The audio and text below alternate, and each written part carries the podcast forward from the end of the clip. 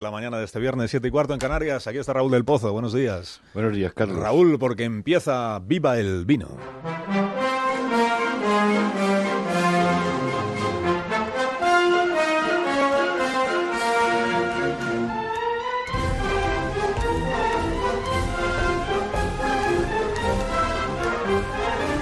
Cuando tú quieras, maestro.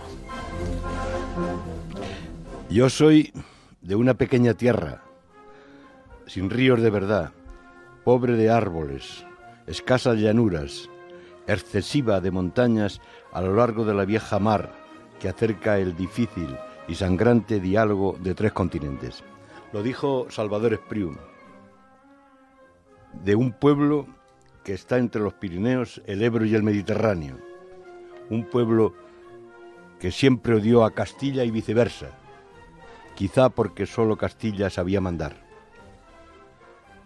Estaban encabronados al descubrir que se les marginó en la aventura equinocial americana y cortaron el gaznate a un rey. Estalló una guerra que perdieron. Sus cortes y su lengua fueron ignoradas y pisoteadas por la Casa de Austria y la Casa de Borbón.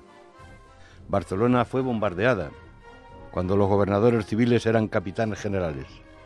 Murió Franco, llegó la democracia, lograron una autonomía con más derechos que un Estado federal.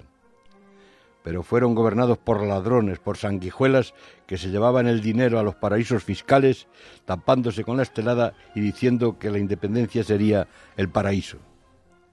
Ahora quieren proclamar por quinta vez la independencia, como si España fuera la de la alpargata y no Unión Europea.